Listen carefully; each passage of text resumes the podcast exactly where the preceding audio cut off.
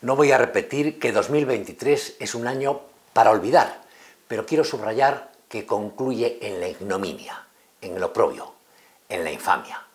Termina con una de las mayores indignidades perpetradas por un presidente de gobierno español desde que tenemos memoria, la entrega de Pamplona a los proetarras de Bildu. El PSOE, la podrida organización que lidera el facineroso, claudica ante los terroristas vascos en Navarra para que su brazo político permita a Sánchez seguir durmiendo en la Moncloa.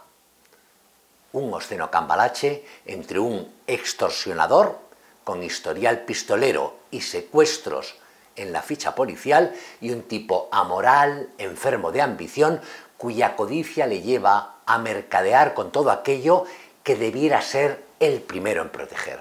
Sánchez ha hecho en cinco años mucho más en favor del delirio por el que ETA asesinó a un millar de inocentes que Arzayus, que el obispo Setién o Chapote en 30 años.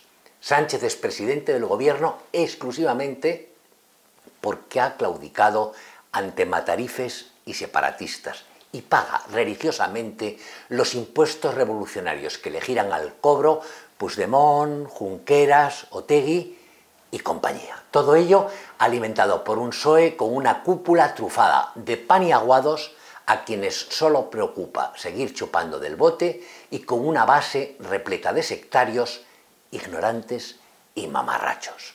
No caeré en el error de lamentar que los socialistas perpetran la tropelía traicionando su memoria, porque no es verdad.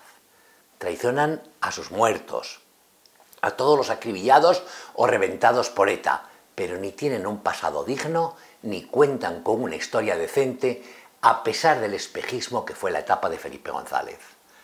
Háganme caso. El PSOE, de principio a fin y de arriba abajo, es una mierda como el sombrero de un picador.